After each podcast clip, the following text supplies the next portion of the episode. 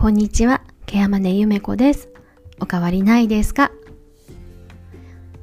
今日は5月6日です。ゴールデンウィークが終わりましたね。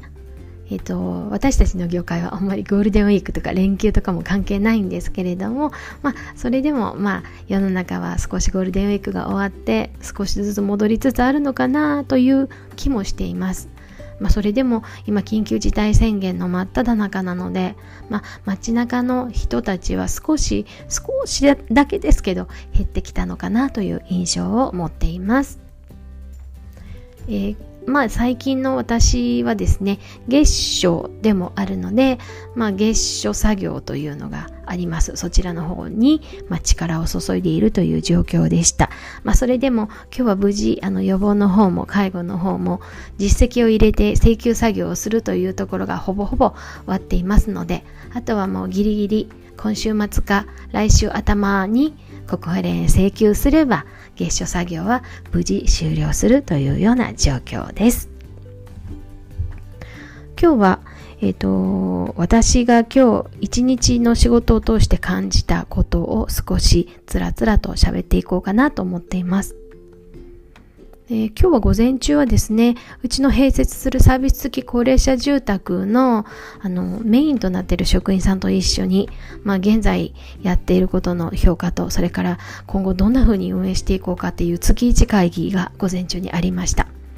で午前中の忙しい時間なんですけれども、サクッと30分だけの会議っていうのでね、定例でやっているんですけれども、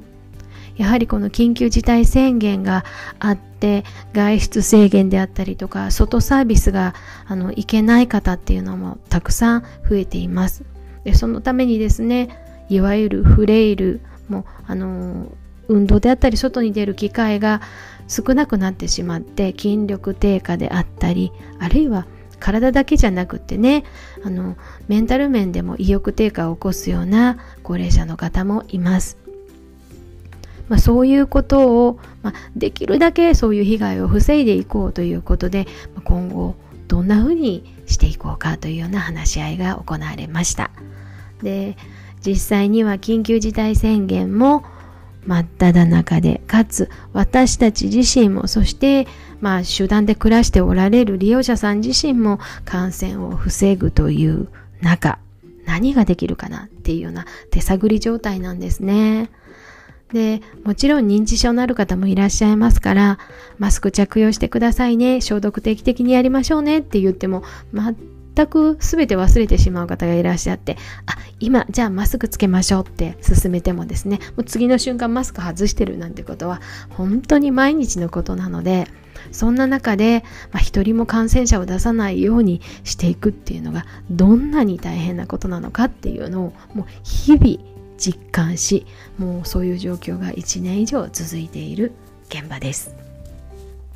で今できること本当にリスクを抱えながらできることって何だろうねっていうことで、まあ、個別での対応というのを進めているんですがただ個別だけでの個別の対応だけではやっぱ皆さんの満足度も上がらないしっていうことで、まあ、やはり時々ですねちょっとソーシャルディスタンスを保ちながら集団でできるようなことも増やしていこうかなっていうことで、えーと、今までの活動に加えてもう一回ですね皆さんで体操する時間を持っていきたいなという提案が若いスタッフから上がってきました。でとっても嬉しかったのはですねその若いスタッフが発案発案というかねあのやっていきたいっていうことを言ってくれたことで今までは決められたことだけをなんとか自分たちでメンバーでチームメンバーだけでこなしてきた中で今できることは何だろうって考えながら発案してくれたっていうのはとっても嬉しかった出来事でした。ね、こちらがこうしたらああしたらなんて提案してでそれをやってもらうっていうのは簡単なんですけれども自分たちでこんなことやってみたいっていうふうに出てきたらですねじゃあそれを実現するためにどんなふうにやっていくっていう形で話をしていきます。じゃあみんなに周知してもらうためにはどういうふうな方法がある、ね、で具体的に物品はどういうふうに揃える？じゃあどこでやる？っていうようなことも現場を知っているスタッフだからこそですねとっても柔軟な発想が出てきましたなんだか嬉しいなって思えたんですね。今日の朝、えーと、毎日聞いている音声配信の中で西野さんが言ってたんですけれど、えーと、新採用の人に求める3つの要素っていうので、えーと積極性と柔軟性と社交性っていう3つが上がってたんですけれども。ね私たちの目から見てまああの様々な介護職員さんがいてスタッフさんがいる中で